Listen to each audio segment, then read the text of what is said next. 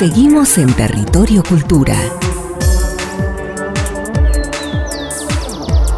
Seguimos en Territorio Cultura y vamos a charlar ahora con un director teatral, dramaturgo, docente, un joven director para lo que es la tradición y la trayectoria teatral de, nuestra, de nuestro país. Uno se imagina director teatral ya un, adulto mayor con experiencia, pero no, hay gente joven. Hay gente joven y hay gente que eh, sigue siendo joven toda su vida. Como estamos nosotros hablando, dos. Claro, estamos hablando con un verdadero hombre de teatro oriundo de Concepción del Uruguay, que ha desarrollado una importantísima carrera en el teatro en la ciudad de Buenos Aires.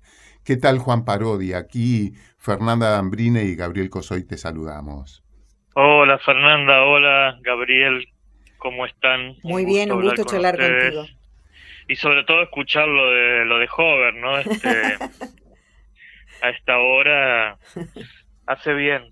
Sí, sí, sí, yo eh, seguí siendo joven, Juan, un joven, un joven talento argentino. Gracias. Bien. Juan, ¿cómo, ¿cómo estás? ¿Estás ensayando algo? ¿Estás produciendo a pesar de la pandemia? Contanos un poquito.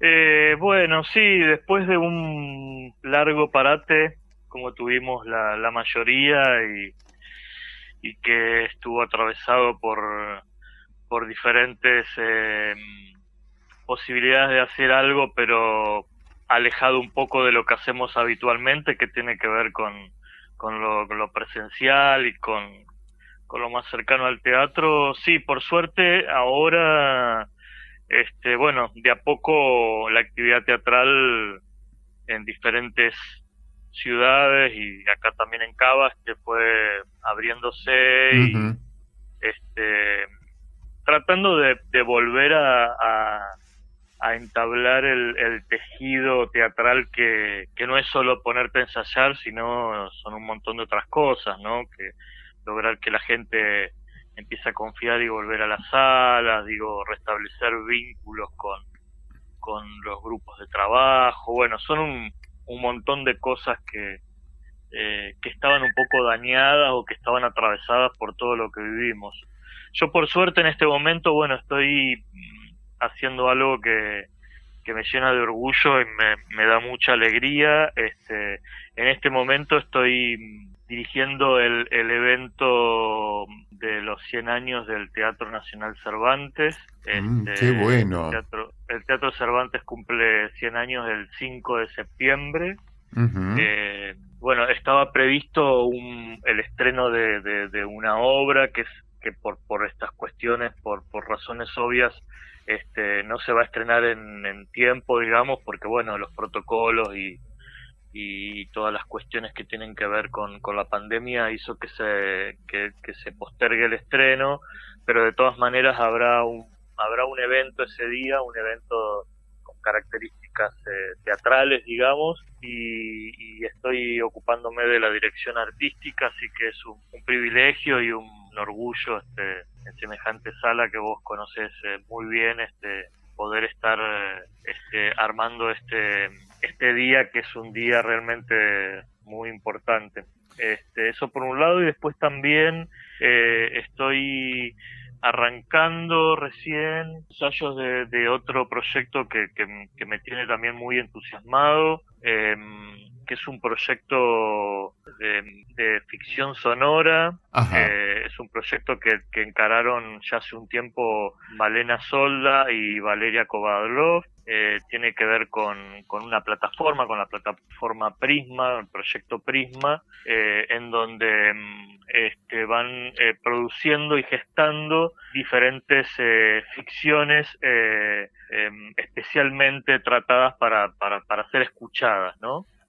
Y, y, en este caso estoy dirigiendo a Malena Solda en, en una obra este, que se llama Yo no soy la hija de Nina Simone. Y bueno, es un proyecto la verdad que muy interesante porque este es un, proyecto que desde el, desde el desde el arranque está pautado y está pensado eh, para ser escuchado, ¿no? Entonces, este me permite ahí desarrollar como una faceta que, eh, que el teatro uno desarrolla, pero, pero por ahí no del todo, que es eh, todo lo que tiene que ver con, con, con el plano sonoro, con el audio, con, con, bueno, eso, con ese, con ese, con esa parte de, del arte que, está buenísima y que, y que yo todavía no había desarrollado del todo en, en, mi, en mis trabajos. Así que estamos arrancando recién con, eso y, también muy contento con, ese proyecto. ¿Y cómo maneja un director teatral el mundo emocional de los actores, sobre todo cuando hay más de dos o tres actores en escena, ¿no?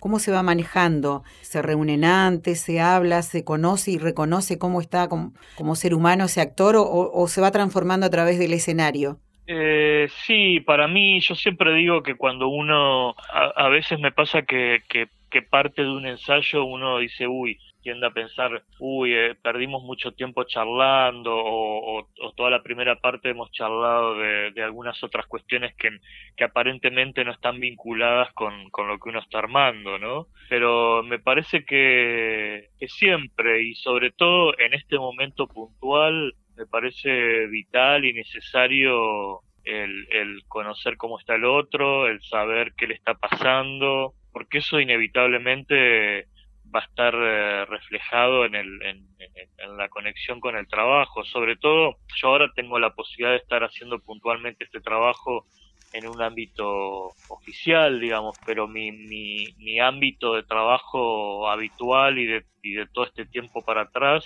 generalmente es eh, más en, la periferia, digamos, en el, teatro independiente, en donde... En donde has tenido un desarrollo impresionante, has sido ganador del ACE con Mau Mau, en ese sentido, en el circuito, llamémosle circuito independiente, mm, has tenido, te venís desarrollando desde hace muchos años. Sí, por eso también, Gabriel, eso permite que, que uno vaya entablando, respondiendo un poco a la pregunta, entablando vínculos de alguna manera eh, y, con, y con muchas de esas personas con las que uno elige trabajar o vuelve a trabajar, hay un vínculo de amistad o un vínculo de conocimiento a través del trabajo y eso permite inevitablemente que uno pueda digamos. También eh, hoy en día yo creo que eh, por ahí ha cambiado mucho el, eh, el sistema de trabajo de relación a la dirección con los actores, entonces también... Eh, claro, porque uno dice director y se imagina un señor que viene y da órdenes, digamos. Claro, y que no es vulnerable y que no le pasa nada. Y, que sabe todo.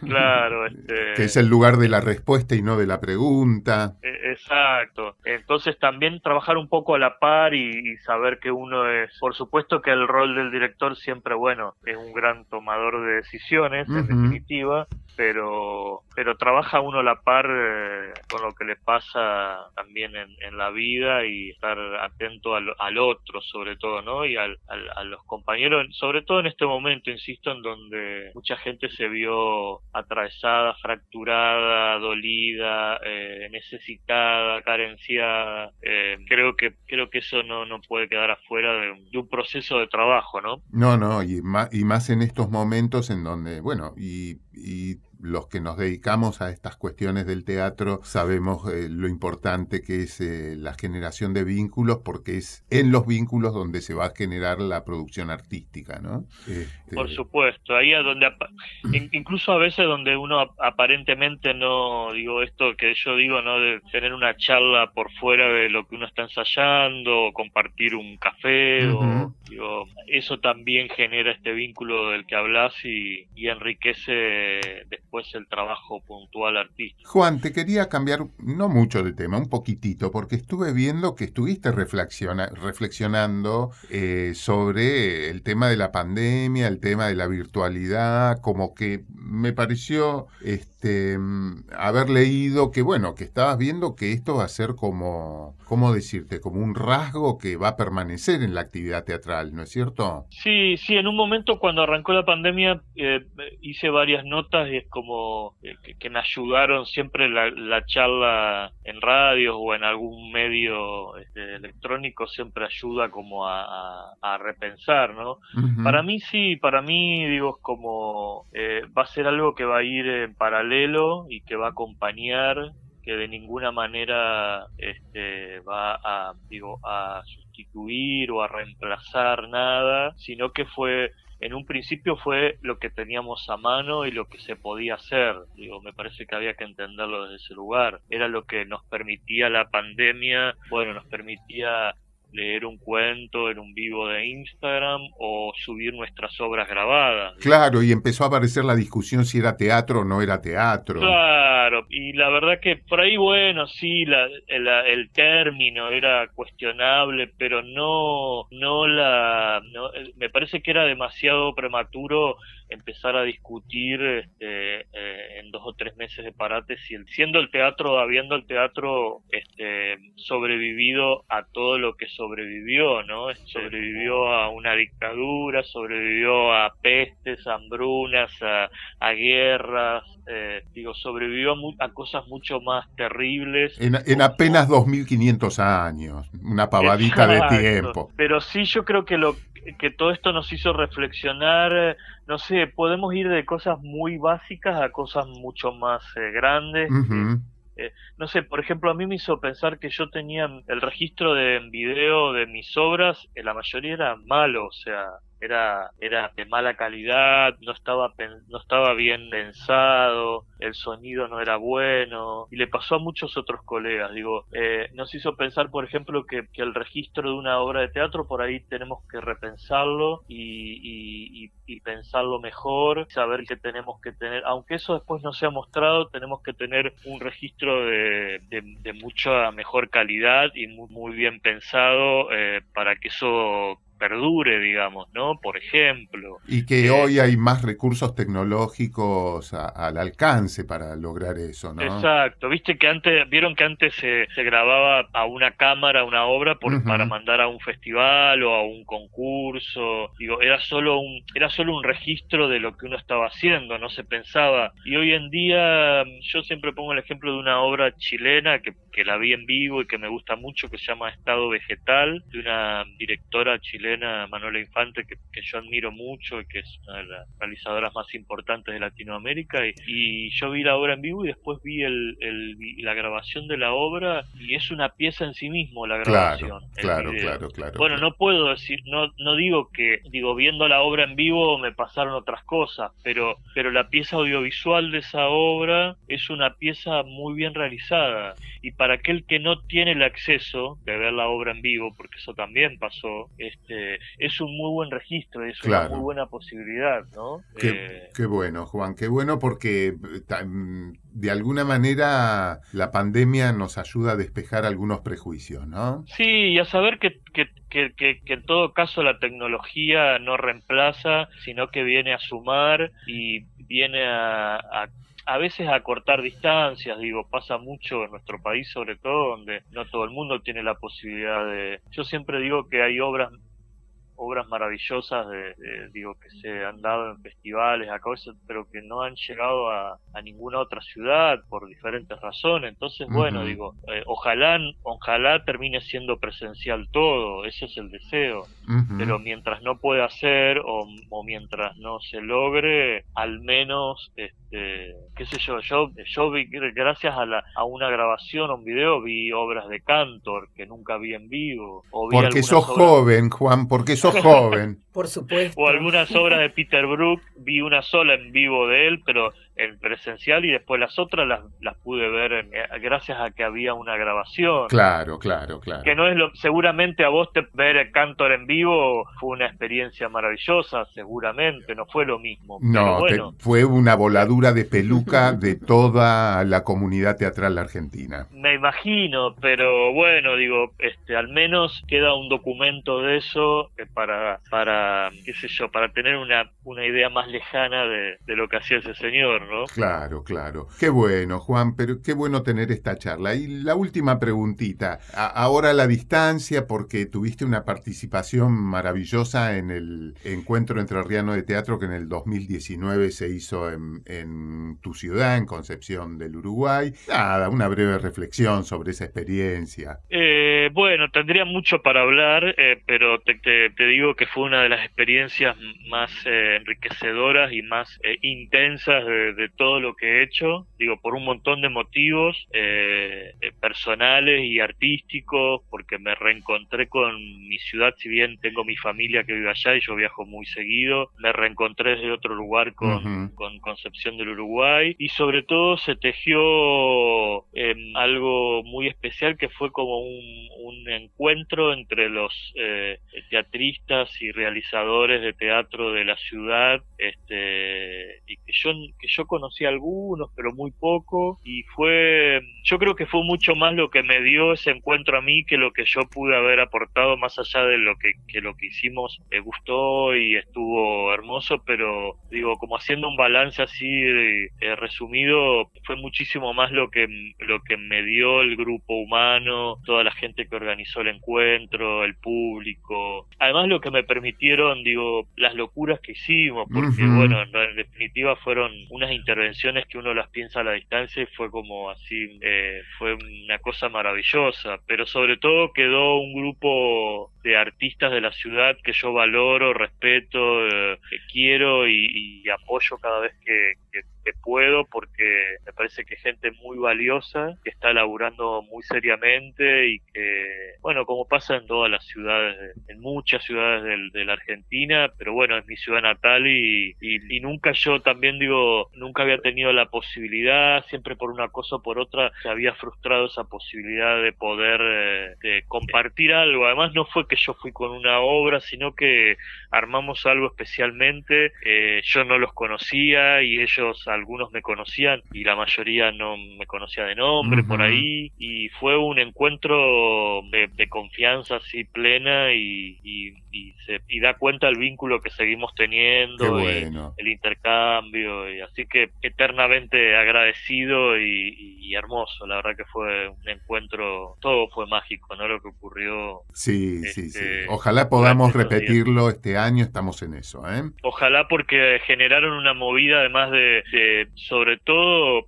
eh, de público muy importante, que ahí en Concepción, bueno, al no haber una actividad constante, más allá de los grupos, generaron, digo, salas repletas de público todo el tiempo, que fue algo que, hacía, te diría, mucho tiempo que, por lo que me dice la gente de ahí, no, no se veía. Ah, digo, con, con mucha continuidad, ¿no? De varios días seguidos. Claro, claro, claro. Bueno, Juan, que, gracias por tu tiempo, hermosa la charla. Y a seguir siendo jóvenes. por favor, Fernanda.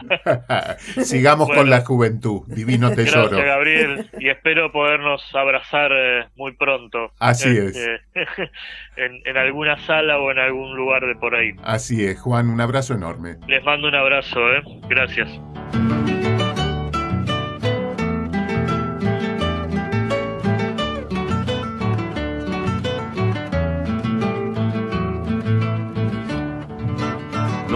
Olvides del pago si te vas para la ciudad.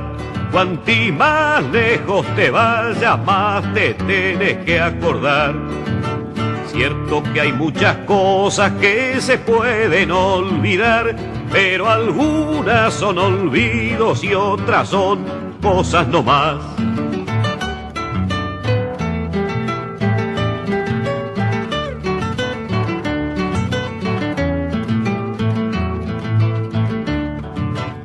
Eches en la maleta lo que no vayas a usar. Son más largos los caminos pa'l que va cargado de más. Ahora que sos mocito y apitas como el que más, no cambies nunca de trillo aunque no tengas pa' fumar.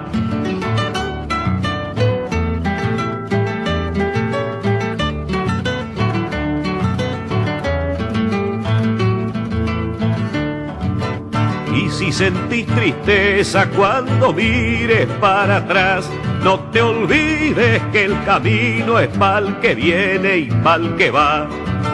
No te olvides del pago si te vas para la ciudad. Cuanti más lejos te vayas, más te tienes que acordar. Cuanti más lejos te vayas, más te tienes que acordar. La música en Territorio Cultura con Don Alfredo Citarrosa y Pal que se va. Estás escuchando Territorio Cultura con la conducción de Fernanda Dambrine y Gabriel Cosoy. Bueno, y así pasó una edición más de Territorio Cultura. La estuvimos pasando bárbaro. Y para el final. ¿Qué hay para el final de hoy, Gabriel? Tenemos un radioteatro de humor. Ay, me encantan los radioteatros. Un radioteatro que se llama. Intitulado. Intitulator. Mensajes satánicos. Mm. Producido por el Centro Cultural La Vieja Usina. ¡Ay, me vas a hacer caer! Pero, salí de ahí. No puedo abrir una caja que ya te metes adentro. ¡Salí! Salí que tengo que acomodar las compras. ¡Fuera! ¡Fuera! ¡Raja de acá, caprichosa! Respeto. Ay, mamá, otra vez peleando con la Dalila. Hace lo que se le antoja a la Dalila. Animal del demonio, la Dalila. Convencida estoy que tiene un pacto con el diablo. Bicho del Averno. Ay, pero ¿qué decís? Te lleva loca la cuarentena. Lo vi en internet. La iglesia mandó quemar todos los gatos. La presencia de Satanás en las casas. No, no lo viste en internet. Te lo conté yo que así había empezado la peste negra en Europa. Se multiplicaron las ratas por el exterminio de los gatos. Pero nena, ¿vos no estudias medicina? Sí, ¿y? ¿Eso les enseñan? ¿Y qué deberían enseñarnos? A curar a la gente, no andar opinando de la religión. Ay, no es una opinión, mamá, es información. La peste bubónica del año 1347 al 1353. ¿Estás segura? ¿Cuánto hace, che? Claro. Ahora que me lo decís me doy cuenta de todo. Ya no los queman, ahora se los comen. Ay, mamá, sos tremenda. Te anotás en todas. Come gatos.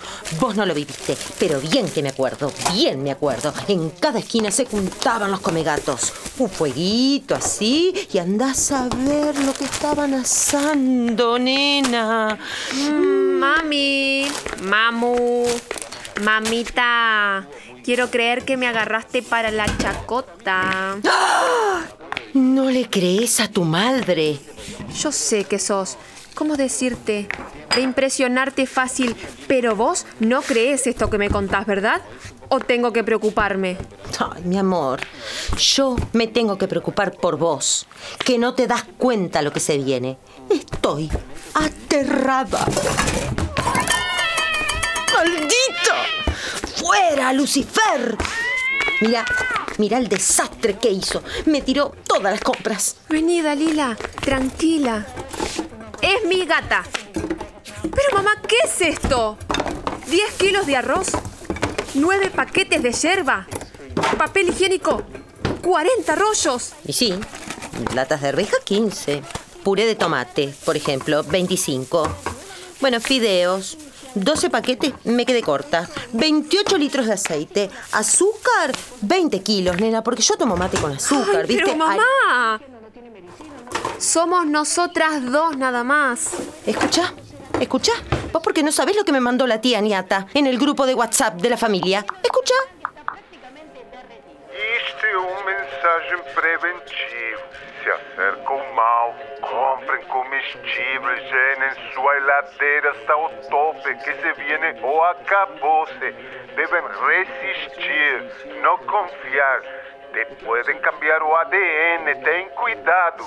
Vienen por todo, vienen por todo, nos van a sacar todo. Ay, mamá, estás delirando. ¿No te das cuenta que no tiene sentido? Ay, nena, nena, ¿cómo no va a tener sentido si dice exactamente lo que yo pienso? No te dejan salir a la calle. Te tapan la boca. No dejan que te reúnas. ¿Mm? Ay, es por la enfermedad por la pandemia. Dalila, vení para acá. Tranquila, gatita, tranquila. Me mira con esos ojos amarillos, toda negra. ¡Ay, es el demonio, nena! Te voy a sacar el mal. Ni se te ocurra hacerle algo. ¡Ay, te voy a agarrar! ¡Para, mamá! ¡Para! pelos de punta y me escupe. Falta el aire. Me ataca, me ataca. Vienen por todo. ¡Basta! ¡Quietas las dos! Ah, ah. Bebé, mamita. Eso. Deja el palo. Uh, Deja el palo así, tranquilo. Sacate el oscuro de encima. Fuera. Fuera. Che, los gatos chupan las malas ondas y vos, mamá, estás hasta las manos. ¿Ves? Te tranquilizaste y la Dalila lo percibe. ya está, ya está, ya está, ya está. Te están quemando el cerebro, mamá. Ya está. No podés creer en todo. Sí.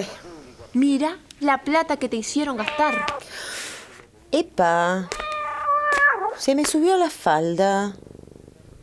Mira, panza arriba. Ahí se estira. Sí. Acariciala. ¿Vos decís? Sí. Te vas a sentir mejor. Suavecita la Dalila. ¡Ay, qué encanto! Me da calor en las piernas. Disculpame, es que a veces me pongo, viste, en- Bueno, ya está. Te ayudo con las cosas. ¿Te lavaste las manos cuando volviste de hacer las compras? Tenés razón. Voy. ¿Me acompañás, Dalila?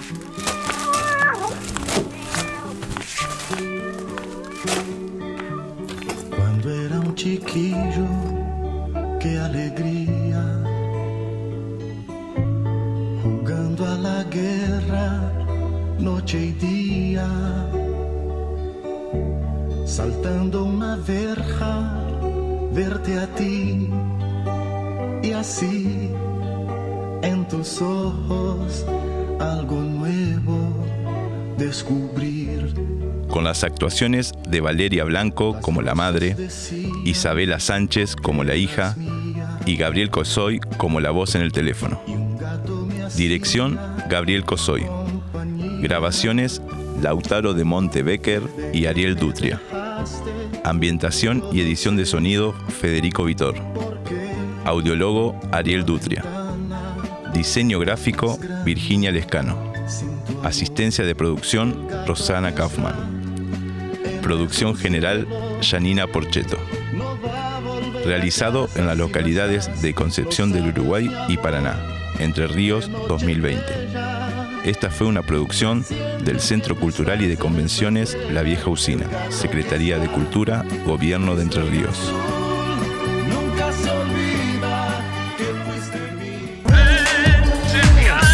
Aquí escuchamos Territorio Cultura. Conducción, Fernanda Dambrine y Gabriel Cosoy. Producción, Clara Cosoy. Edición y operación técnica, Sebastián Céspedes. Artística, Coqui Sattler.